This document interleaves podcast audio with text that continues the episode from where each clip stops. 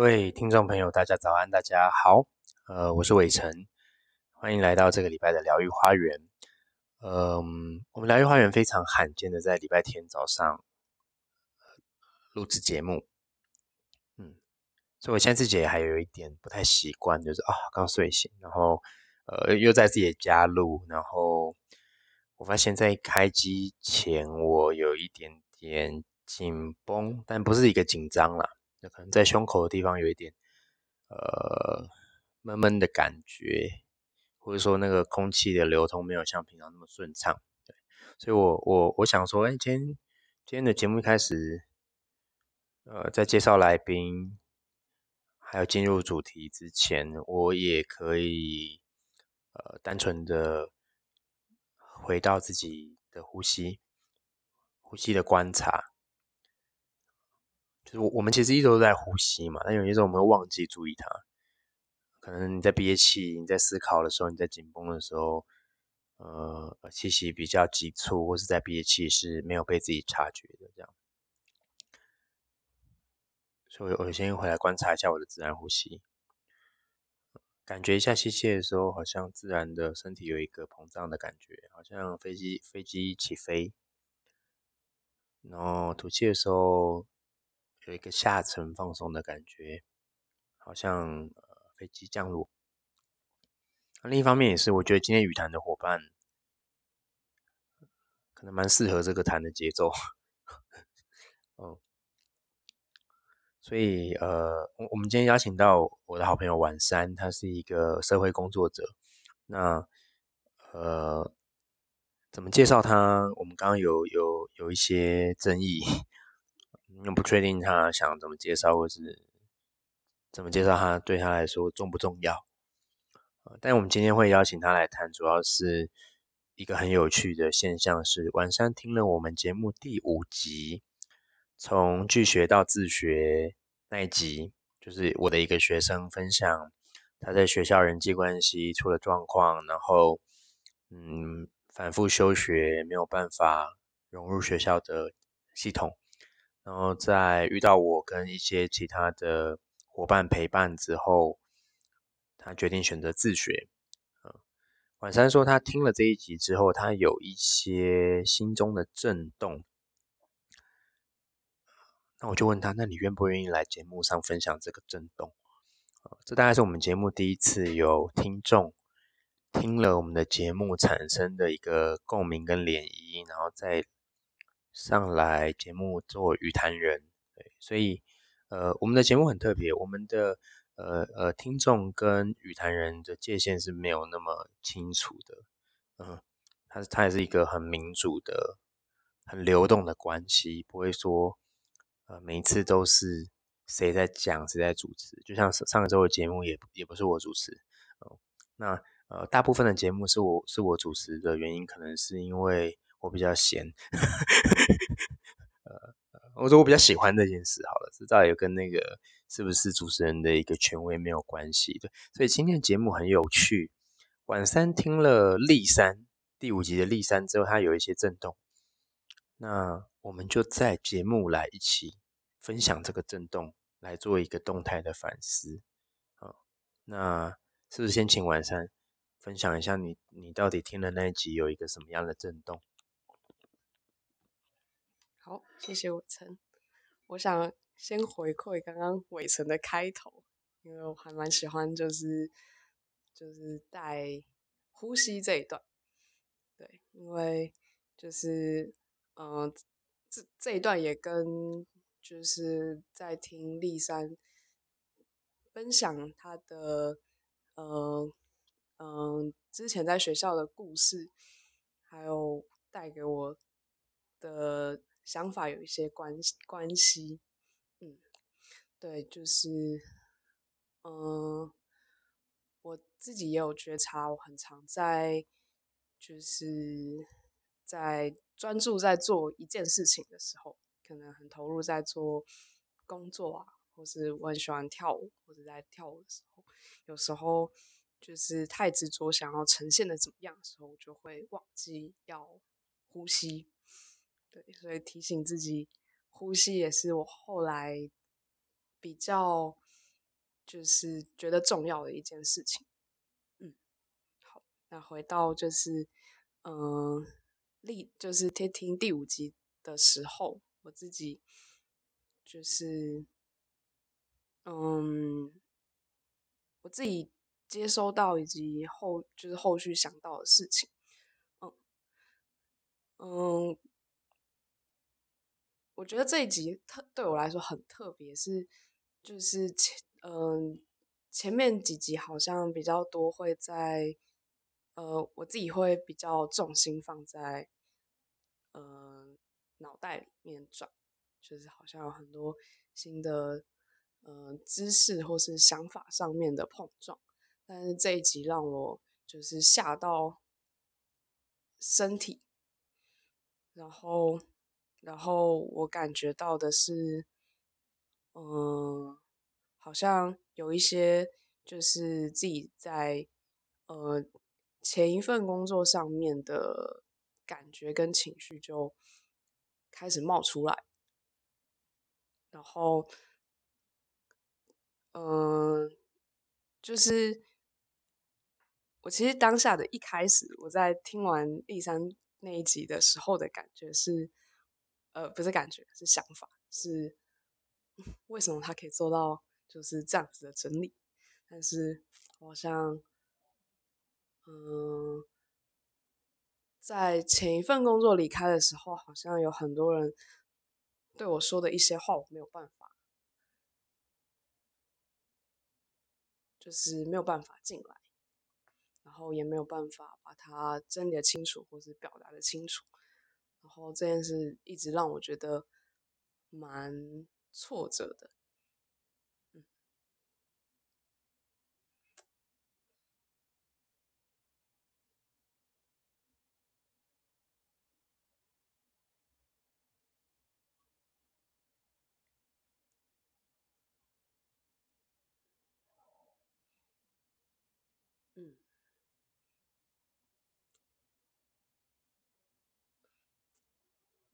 然有点不太知道接下去比较合适。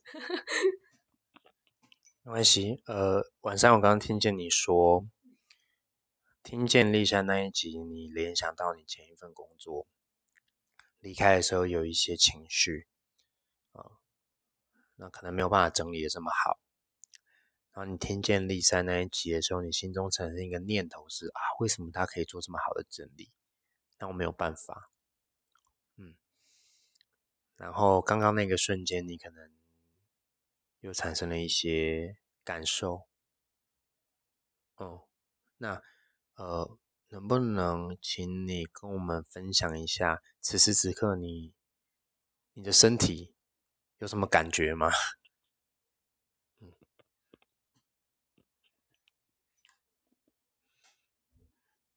嗯，我觉得其实现在还蛮僵硬的。对，然后好像胸口有一个就是紧紧的感觉，好像有一个堵住的感觉，可以这样讲，堵住的感觉。然后，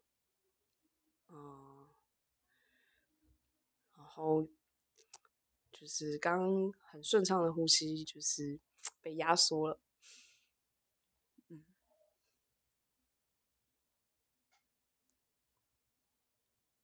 不过就是这个状态蛮。也是好像有点推进我，就是再回到就是呃第五集，跟就是跟跟我的关系，对，嗯，就是虽然我那时候第一个想到的是，就是在前一份工作上面，就是嗯，我觉得有很多在跟同事之间、跟主管之间。我自己很生气的地方，就是一开就是那时候在内容上面的连接，很快的去想到那时候在跟同事之间的互动，还有跟主管之间的互动，让我很多生气的点。但其实后续我很快的又拉回，就是我自己在学校的时候的的样子。哦，我自己过去在学校也是一个比较嗯，比较就是就是听就是就是别人说什么就做什么，然后嗯嗯，就是怎么规定我就怎么去做，对，然后嗯，我。本来没有想过这件事情好像会带来什么样的影响，虽然我自己其实不太喜欢这个状态，就是我其实心里好像有很多想要，嗯，想要不去遵从这个样子，可是我又不敢做出来的那个矛盾。然后我觉得就是这样子的状态也。就是在我前一份工作上面也是这样子的呈现。我那时候会把我自己定位在我是一个新手的社工，然后我是新，就是但是但是我又是一个社会人士，所以我好像该呈现出什么样的状态，就是我已经是社会人士，所以我需要表现的我已经够了，我已经够强了，我已经准备好了。我可以，我必须要，就是，就是，呃，是很清楚我可以做什么的样子。但是，但是我在办公室里面的位置，我会觉得，我现在是一个小菜鸟，然后。我可以，我可以什么想法都丢出来吗？这个是我可以做的吗？就是，嗯，是不是，是不是我需要先把，就是原本上面交代的事情先做好就好，然后我自己我自己想做的事情，如果就是他们没有这么同意。我好像就只能先做到这里，然后职业上的规则是什么？可以，我是可以去问，我是可以去问其他人的吗？这是会有点牵扯到，就是一些一些这个可能伦理啊，或是底下的那种呃潜规则。的线，就是好像，对我突然想到，就是我刚刚在前一份工作的时候，有非常多类似这些声音在里面，就是就是出现跟对话，然后把我自己拉在那，然后。嗯，不知道这段围城有没有想要先回应？我刚听见你说了很多，然后大概呃六七分钟前那个紧绷，好像有点状态不太一样。当你说出那个紧绷僵硬之后，哦，可能有一个小小的停顿，但是我听见你接着很流畅的说了很很多你联想到的东西，在前一份工作。呃，在学校的样子，学校的样子好像也是比较听话。然后到前一份工作，呃，好像有一个对社会对于我的期待是应该要怎么样。然后我对于自己觉得我已经是社会人士了，可是我其实也是一个小菜鸟。那所以我现在能够把自己的想法表达出来吗？我只是一个菜鸟。我刚刚听见了一些。这样的东西，嗯，那呃，我其实蛮好奇的，是呃，我有一些联想啊，还有一些好奇，嗯，那联想就是说，呃，可能在我们的生命历程中，在尤其是学大部分学校的体系，其实我们没有什么选择权，所以我们其实是被期待要成为一个乖乖听话的样子，但是呃。听听话听腻了，听习听习听听习惯之后不舒服的人，他可能比较容易跳到就不听话，就是反抗或怎么样。但是有一种人，可能他不是很想听话，可是他也不是很想反抗，他就会卡在中间。我就想到，我以前听过一个词很有趣，叫做“不太乖”，就他不是乖，也不是不乖，是不太乖。这样，我刚刚联想到是这个。呃啊，反过来我的好奇是。呃，从立山那一集，你听见了什么东西产生了联想，回扣到你自己在学校跟在第一份工作的经验？我很好奇，晚上你在这个过程中，他是这样子连过来的，你对自己有什么新的发现吗？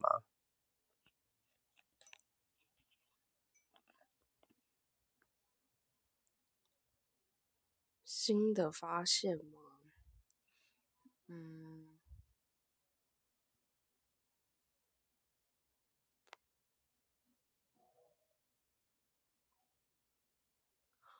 我觉得，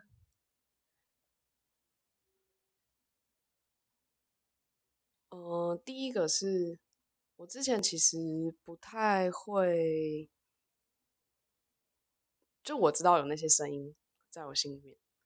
但是我不太知道原来这些东西是可以说出来的，然后我也更不知道是说出来原来是会有机会有一些对话。我可能就会觉得那只是我必须想好的东西，对，然后这是我觉得就是蛮就是蛮蛮大的一个点，哦，然后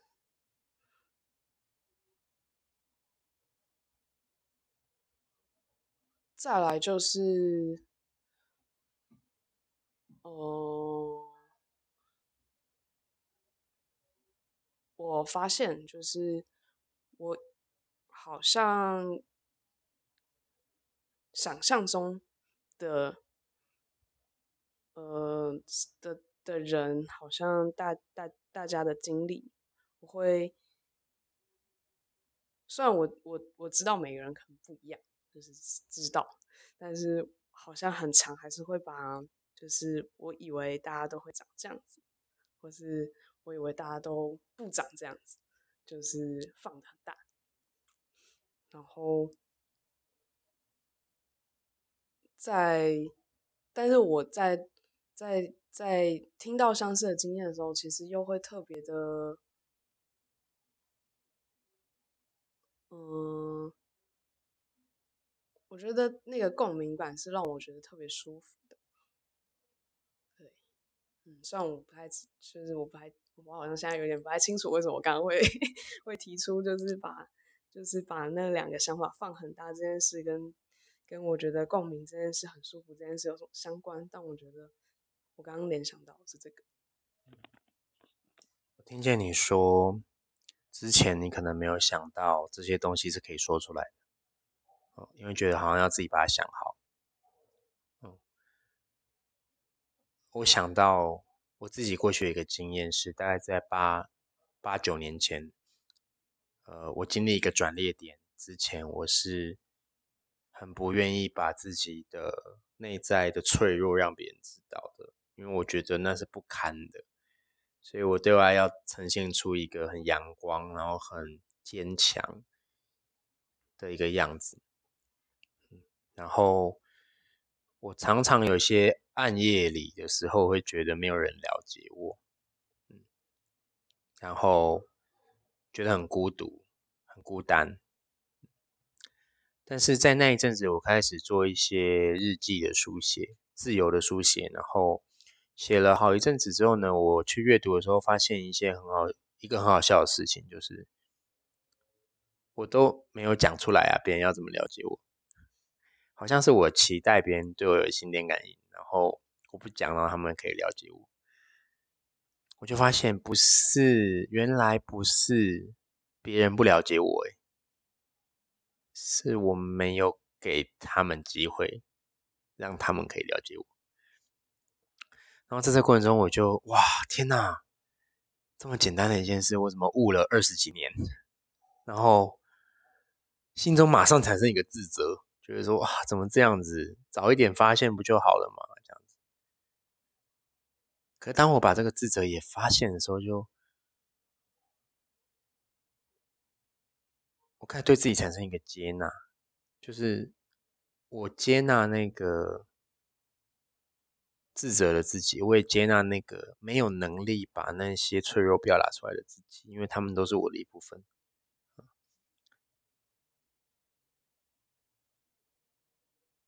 然后反而产生了一个感动跟一个觉知，是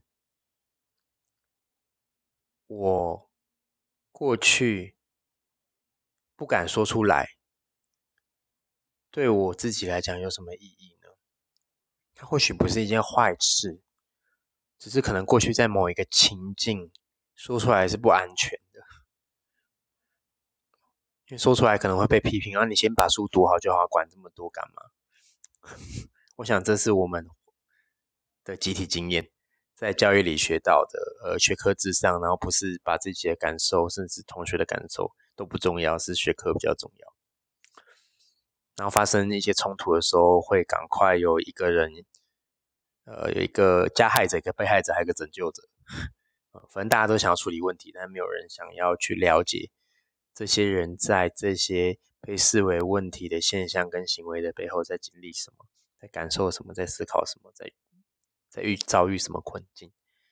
所以我那时候对自己在自我陪伴的过程中，我产生一个自我的同理，就是哦，原来。不把那些话说出来，不是一个问题，而是我的生命解决问题的方法，而且是一个有力量的解决问题的方法。那真正的问题是，我在过去的经验没有一个安全的地方可以说出来，所以我的内在为了保护我，他学会了一个东西是。那些东西不要轻易说出来，因为很容易说出来就被下评断、给建议、被批评指教。所以我学会了不要说出来。但是现在的情境可能不一样，所以我的内在跟过去产生了一个纠缠。我把过去情境学到的东西用在现在。但是现在不一定适用。可是当我现在如果遇到可能不愿意尊重我的人跟环境的时候，这个学习就对我很有帮助，因为它可以保护我不要受伤害。所以我在这个害怕中学会了保护，就好像晚上你刚刚在那些担忧里面思考周律，那每一个情绪它带给我们不一样的学习，然后。我更能去深刻体会自己的生命的前因后果，或说脉络，它不是这么简单。但如果我一直在批评自己，说啊，我怎么都不讲出来，或是我怎么到现在才发现这种事情，我怎么没有办法像李珊一样，高中就发现？当然，因为。立山遇见我们，我们没有遇见像是我们的人，没有没有，完全没有。我二十三岁才才觉醒，哦，这也是可以讲的。那如果我要像你一样也羡慕立山，哇，十七岁、十八岁就可以这样子上一个个人的 podcast 节目，自我揭露，怎么那么勇敢？我觉得这个对比是有一点盲目的，因为我们大家的情境不一样啊。立山有遇见我。我没有遇见我，对，所以很有趣。我我我我们头脑常有很多的创作，它不全然是好的或不好的。但是当我经过这些觉知之后，我发现我们会在我们的生命经验里学到一些东西。注意是学到，所以不是遗传。那。我们会在我们的生命历程里学到一些东西，那就代表我们可以学新的。所以，这个自我接纳的练习对我来讲，就是我只要发现我是怎么学到的，我开始产生一个对我的生命产生一个好奇、一个关怀、一个察觉，那我自然可以选择现在要留下哪一些我学到的东西是对现在的我适合的，然后我现在要放弃哪一些我学到的东西是对现在的我不适合的。我只需要察觉，然后重新做出选择就好了。那刚刚听见晚上你的分享，我我的共鸣是这个。嗯，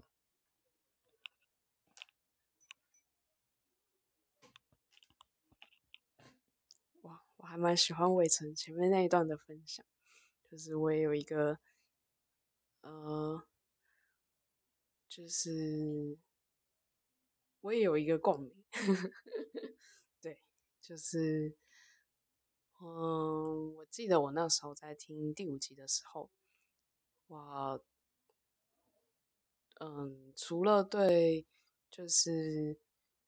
一三可以分享，就是就是清，就是分享清楚他发生了一些什么事情之外，嗯，我自己还有一个惊讶是，哦，原来。就是中间有经历了这么多事情啊，然后，嗯，我发现过去好像很长，我自己有时候也会强迫自己跳过，就是去呃梳理中间的那些脉络，到底发生了什么事。哦，因为好像。其他人没有这么重视这些东西，就是，嗯，我们现在需要就是快点达成一些目标啊，或是我们需要先快完成一些事情。然后其实，然后其实，如果我再去多说一点，就是中间的故事，好像很浪费时间，浪费大家的时间，然后。这些东西就是其实讲完了也没有这么重要，就是这是我原本原本就是也是过去我很常会呃很常会有的一个表现跟状态。对不过，我觉得后来真的也蛮幸运，就是遇到伟成，还有一些其他的伙伴，就是，嗯，有时候在对话中发现，开始可能有一两句话，大家会想，就是哎，会会听，或是会往下在询问的时候，才发现，哎，原来这些东西就是是有人会想要了解的。然后，嗯，他可以被好好的对待的时候，嗯，他就不会只是一个，就是只是我要达成一个目标中间经历的一个东西的状态，但他。它好像不是一个东西了，它会变得有更多的意义出现。然后，嗯，就是当这些，当这些每个细节的意义开始被重视的时候。好像那个我原本就知道的那个每个人的多元，它就变得不是只是一块一块的那个多元，是大家是一个有，我要怎么形容呢？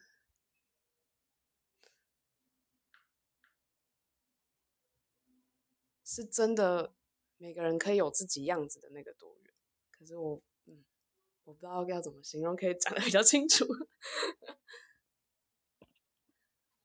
嗯，其实我听见你说，过去常会觉得自己讲的东西可能别人不想听或不重要，是吗？所以会不敢讲。但是在最近一些我们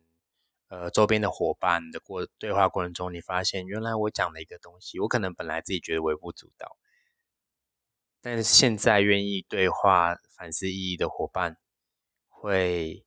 有很多的延伸跟回应。啊，这就是我们刚刚说的哦，过去情境跟现在情境不一样。嗯，那世界上本来就有很多不一样的样貌，我们也没有说所有人都要这样。但是我们的确是有这个权利跟责任，可以找到适合的人交朋友。嗯，所以我们也并没有觉得哦，这世界上所有人都要能够了解意义、对话、反思。对，所以，所以建立同温层是重要的嘛？对，那就是我刚刚也感觉到，我跟你相处的这半年多来，呃，你今天的交谈是，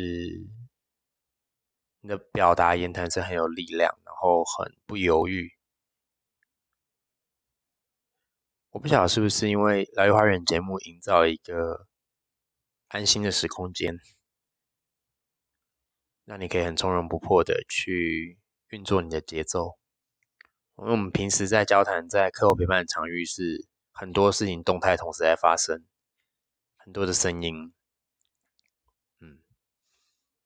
就像刚刚你进来我家第一刻，你就问说：“哎，有个香香的味道。”所以其实你是非常敏锐的，在五官。所以，在一个类似课后陪伴，尤其是青少年多样性很高的场域，你可能会一次收到很多很多很多的东西，但他不一定在那个现场有那个余韵可以细细的整理。对，然后我今天看见你，我觉得你的表达让我我收到一种你的言谈中的自信跟力量，是或许你未曾遇到一个。真正可以让你展现这个你真实的特性的场域，是可以从容不迫的把那些细腻的觉察去分享、反刍。对，所以就好像是，呃，今天我们，呃，我我是一九九零年出生的，我们那个年代常被别人说我们是烂草莓，烂草莓。对，那。我有一次去，是快十年前，我去福伦社演讲，我就跟大家分享说：“哎，大家知道草莓是怎么种出来的吗？”这样子，其实我也不知道，我乱讲。我说：“呃，你种草莓的话，你要有可能你要有环境嘛，你要有种的人嘛，你要种的方法。”我说：“那一个草莓要怎么被种烂？第一个种的人不会种，第二个环境不适合，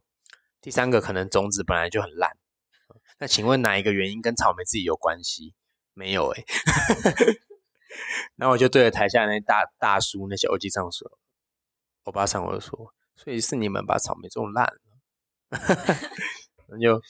我就说你你看环境种的方法跟它原本的种子，你说可能是基因哈，哪一个跟草莓烂掉？哪一个草莓烂掉？哪一个跟自己有关系？没有哎。嗯，那另一个隐喻就是说。如果它是一个草莓的种子，那你把它放到葡萄园，然后你说它是烂啊，它是一个葡萄的种子，那你把它种在草莓园，然后你说它是烂草莓。对，所以嗯，你刚刚的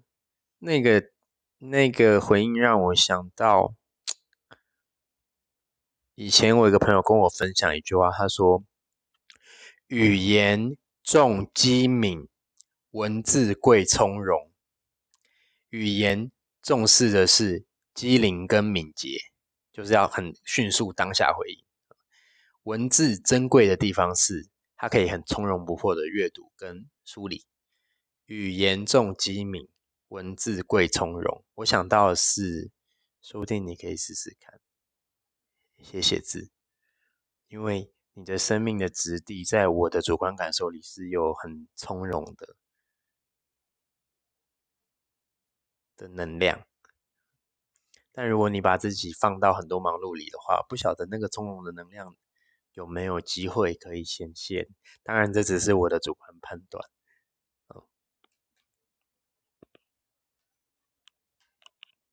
嗯，刚好提到就是语言跟文字这件事情，就是其实我最近也一直不断在在呃一部分是我自己一直觉得我自己的口语表达能力没有这么好，然后然后心里就会有一个。声音想要跟，就是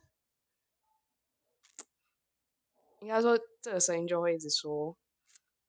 为什么就是只有就是口语表达才有办法比较清楚的跟其他人对话，然后。我觉得是因为语言这个东西好像是一个比较主流的，就是大家理解事情的方式，所以好像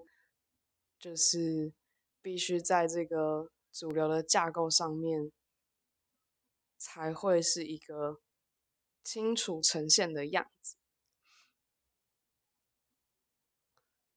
但可能我自己。的经验是，我觉得从肢体表现当中，我比较可以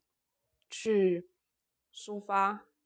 我自己的想法，就是可能我可能没有办法把它讲得很清楚，但是可能在就是在一些肢体的表表现上，我自己觉得我好像比较清楚，它就是这样子，但好像。他就很难跟别人去做一个对话，然后，呃，我接着也从这边再跳到前面，就是因为刚好语言这件事情也让我联想到我刚离职的那一段期间，我那段期间其实蛮蛮痛苦的，因为我从就是原本只是对自己的。嗯，表达没有这么有信心，然后到后来他开始，嗯，我开始有一段期间，就是我发现要生出文字，或是生出一些完整的句子是有点吃力的。然后到后来一段期间，我发现我没有办法阅读。任何的东西跟写出任何的东西，然后那段时间我其实蛮生气的。我觉得我我生气的是，我有点生气，为什么这么简单的事情我会做不到？然后这个东西好像不管在哪一个工作都是需要去做的，但是我连这么基本的东西我做不到。然后，但后面就衍生了蛮多，就是工作上的问题吧。然后还有一些就是跟，呃，跟我自己在，嗯，学习上面的问题。就是我那时候就是也有在学习舞蹈治疗，然后我发现我没有办法把那些想法跟感觉。写下来，我觉得非常的挫折，然后我就有非常多对那时候非常多对对自己还有对语言文字的生气。嗯，我想先停在这边，不知道伟成有没有想说什么？嗯，很有趣，就是呃，我刚刚那个提议又引起了你一些的反动，呃。那的确，最了解自己的人一定是自己。嗯，那我听见你说有一段时间，你对语言文字的掌握度没有那么高的时候，自己内在有一个生气，可能觉得啊，为什么其他人都可以，我我不可以？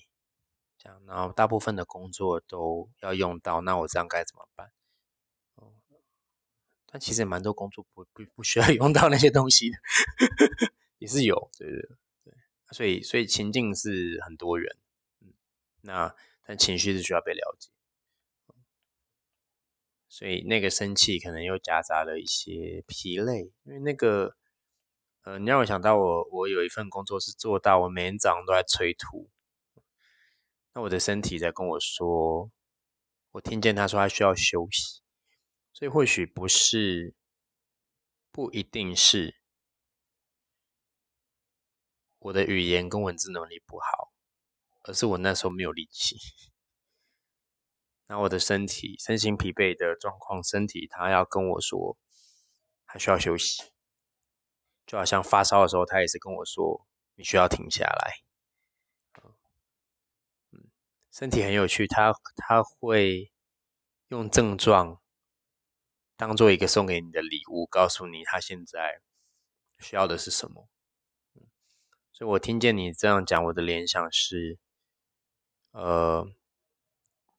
那个事实是我们回到身心的感觉，单纯的去经验，但是我们的呃理性可能会提早做出一些判断，比如说啊，我现在就是能力不够好，别人怎么别人都做到，我都做不到。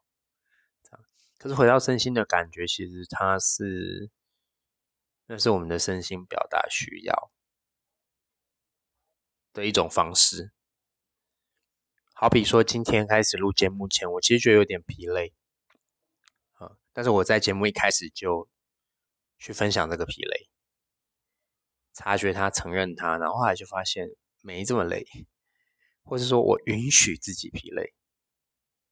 我允许自己用一个。有点疲累的嗓音跟状态来录这个节目，对，允许吧。我觉得，我觉得刚刚从跟你的对谈里，我听见很多你从不允许自己到慢慢允许的过程。嗯，就是允许自己在某些情况是可以稍微走中一点。我们心中可能有个很强烈的期待，说我应该要怎么样，我一定要怎么样。但这些很绝对的观点会形成一个内在的制约，或是内在的规条。比如说，男儿有泪不轻弹呐。那如果这样的规条从小到大告诉你，男儿有泪不轻弹，男儿有泪不轻弹，男儿有泪不轻弹。那一个男生，他遇到很难过想哭的时候，男儿有泪不轻弹，那他就压抑住。对不对？本来哭一哭就没事了，后来晃着一下，压抑的眼泪藏了十年、二十年。然后是说啊，女孩子不要脚开开的。然后可能可能天气很热，打完球，然后想要让她散热一下，脚打开一下啊，糟糕，我是一个淫荡的女人。对，就是内在制约跟规条，就会带给我们的身心很多的无力跟紧绷。我想到，我之前在开平餐饮学校当见习老师的时候，呃，他们有一个见习简报是要跟全校的师生分享，呃，自己在见习中所学。我就说啊，我负责招生工作、行政工作，然后中间有一段时间，呃，校长有一些压力，他他把那个情绪倒在我身上，他说什么啊，我们要赶快啊，怎么怎么。可其实我才刚接两个礼拜，但是那些东西不是我要承受的，因为我只是。一个菜鸟，然后我刚接了，然后接到那个情绪，我受不了，我躲到厕所去偷哭。我在全校面前讲这个东西，那个太平餐饮学校创办人举手问我说：“你跑到厕所哭啊？”我说：“对。”他说：“你怎么这么棒？”他说：“男生要这样子哭，然后又现在跟大家说你在哭，很不容易。”耶。你什么时候学会的？对，而且我们那些内在制约，呃，当我们发现那些内在规条跟制约，跟要去掉这个制约，是一个很长的过程。我觉得你现在好像就在经历这个去掉制约的旅行。你觉得呢？嗯，我还蛮喜欢这个命题，这个命名可以这么说，就是刚伟成分享了一个，就是呃哭跟哭有关的故事，然后嗯，我觉得就是我自己也有就是跟哭有关的故事。对，就是刚好也是跟前一份工作有蛮大的相邻。就是我觉得我刚开始在做呃社工的工作的时候，我其实最开始的前面，嗯，我忘记有没有到一个月，就是几乎每天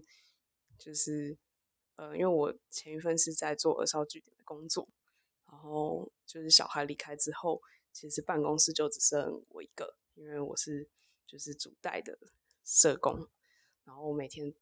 为我每呃我几乎就是我们那时候的据点比较是需要带团体的，对。但我每次带完团体，我就会哭一次，就是就是觉得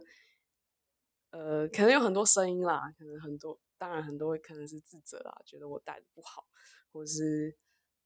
觉得比较多是觉得自己带的不好。然后刚刚哪个细节好像就是好像不该这样子。但是过完那一个月之后，我开始就不太再去哭了。但是从回想起来，好像就从那段那那个那个时候开始。我就开始压抑自己身体的感觉，我觉得自己就是那些就是那些东西需要被被，嗯，就是就是那些那些东西有点占用我的时间，对，又是时间，对，然后然后嗯，我可以花更多时间去。处理事情，但是不要就是不需要花那么多时间在自己的情绪上面，然后一直到后来自己呃身体很大的抗议出来，就是然后开始就是很大的的的爆哭啊，也是，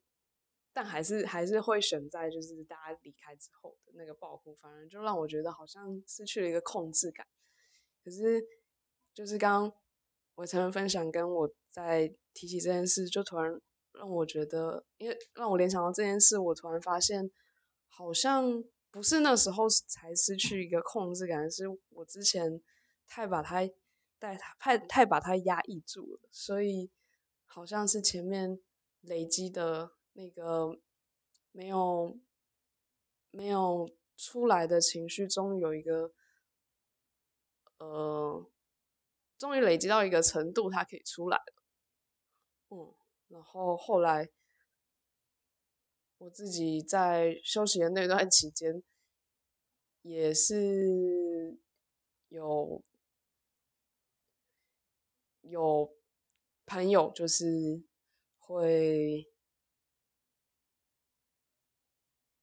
陪着我练习怎么把，就是怎么去。怎么去表现这个情绪之后，我才我现在慢慢可以接受，就是哭这件事情。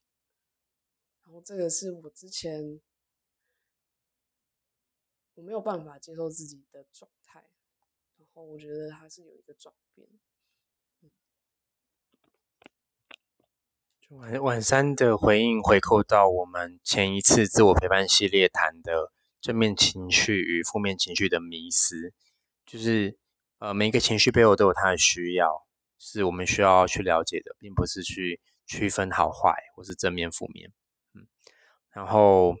呃，我我听见你那分享那个过程，我觉得还蛮感动的，就是那个慢慢允许自己可以表达情绪的过程。呃，刚刚我们提到一个词汇叫内在规条，就是当我的内在有一些绝对的观点，跟自己说一定要怎么样，应该要怎么样的时候，其实我们是。紧绷跟无力的，那我自己会做一个松动的动作，就是呃，我当我发现我心中说，哦，男孩子一定不可以哭，那我是不是可以把那个一定跟应该变成可能？比如说，男孩子可能不可以哭，那就代表有其他可能性嘛？那有什么情况我允许自己哭呢？比如说，我觉得一个专业工作者一定不能在别人面前表达自己的不足。好，那如果我们把一定改成可能，一个专业工作者可能不适合在别人面前表达自己的不足。那有什么时候是他可能可以表达？例外状况，我们多找一些允许自己。啊，比如说有没有时候？我我觉得我是一个不喜欢偷不喜欢自己偷懒的人，但是有没有时候我允许自己偷懒？什么状况是我允许自己偷懒的吗？我可以对自己多一点体谅吗？那或许我们就会产生一个新的解读的空间，是更全面的，不是很单一的。呃，若 A 则 B，就是我做做，因为怎么样，所以怎么样，我做了一个判断。哦，那我觉得解开内在的制约，去掉这个，应该说。去掉内在的制约的第一步，就是察觉这些内心的规条，然后把这些看似绝对不可动摇的规条，呃，去松动它。那具体的做法就是，在这些语言里面呢，你的规条的语言里，如果有比较绝对的，我们把它变成可能，可能，可能，可能，可能。那这规条松开了之后，情绪比较有空间可以流动。那思想也比较多元，不会固着在一些地方，这是我自己的经验。对，那今天的节目差不多谈到这里，嗯，那最后我想问晚三有没有什么想说，不说你觉得你肚子会痛，或者你最后有没有一两句话，你还是想要做一个自我的一个总结，这样也可以没有。嗯，刚刚在伟成就是分享就是内在规条这件事的时候，我突然又想到一个，就是 但我可以快速带过，就是我突然又想到那时候我在听第五集的时候，我自己呃，我觉得是最应该是对我那时候还蛮在意的一一个。点一个是一个一个地方是，我本来觉得就是我前份工作离开之后会有非常多身体的状态，就只是我自己的问题，我有非常多自自我的责怪这些，然后，嗯，我没有想过，就是或许在。环境跟情境上，跟我在跟环境的互动上，其实也产生了很多很多嗯不舒服的堆叠。哦，然后，但这这个这个这个观点，其实也有人跟我提过，但我那时候觉得他只是在安慰我。对我觉得他只是在安慰我，然后。我还是没有听进来，但是我在听完第五集的时候，我觉得这一点蛮重要。就我还是蛮想要在，就是伟成刚刚提到，就是内在规条的松动这件事，我觉得我还是蛮想要补充的。好，那我就再做一个最后的回应，就是我听见你说那个时候你会觉得都是自己的问题，然后可能忽略一些情境。互动中对你造成的作用力，然后朋友跟你说的时候，你会觉得他们在安慰你。那我就会反过来问：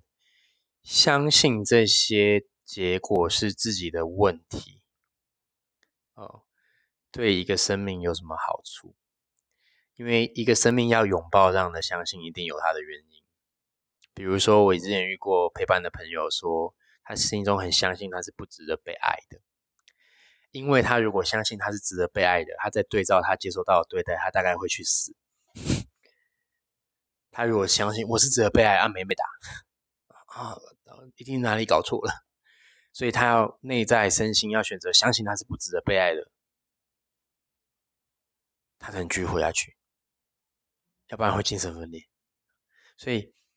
如果当你相信这不是只有自己的问题，但是你又无法改变的时候，是不是很无力？所以你的内在可能为了保护你，就说相信这都是你自己的问题，所以这是你自己努力就可以改变的，这是一个内在的善意，只是辛苦了。我想对你的内在说辛苦了，因为这也不是只有这个善意可以面对的，它是呃很复杂的。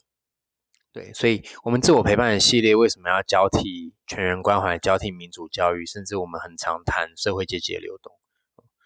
因为只有自我陪伴是不全面的。嗯，就好像现在很多的身心灵的陪伴者，他我认为一定要跟社会改革看在一起，要不然他就会变成一种精神逃避。OK，你你你遇到难题去静坐就好了。遇到难题躲到山里几天哦，下来就什么事都没有改变。呃哦，你无法改变环境，只能改变你自己。嗯，有一点新自由主义的 矛盾，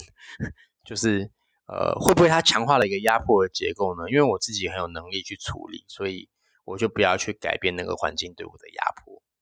然后我自己调节就好了。我想我们的疗愈花园的自我陪伴的系列不是这么一回事。嗯，所以呃。听众朋友，如果有听过非暴力沟通的话，我曾经在一本书里面听过非暴力沟通的创始人这样说：“他说，我如果只是教你非暴力沟通，而没有引导你去察觉在社会系统里的权威跟不平等，然后并且有勇气去去做出改变，那我只是在帮你打麻醉药而已。”嗯，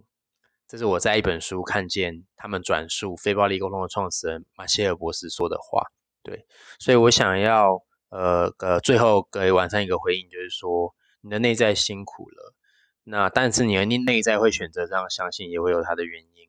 那这是我们现在为什么要透过疗愈花园来凝结更多的愿意自我觉察，也愿意投入社会参与的人。呃，我们不偏颇，我们不是参与社会大谈改变，但不回来身心的觉察。我们也不是 关起门来闭门造车，只身心觉察，然后不管社会啊。因为疗愈花园顾名思义是了解跟相遇，了解要基于觉察，但是这个觉察要从个体的层次带到社会，我们需要展开对话才能与人相遇。好，那我们今天的节目就先到这里，谢谢大家周日早上的聆听。那晚上跟大家说声拜拜吗？拜拜。好，那大家我们下次见。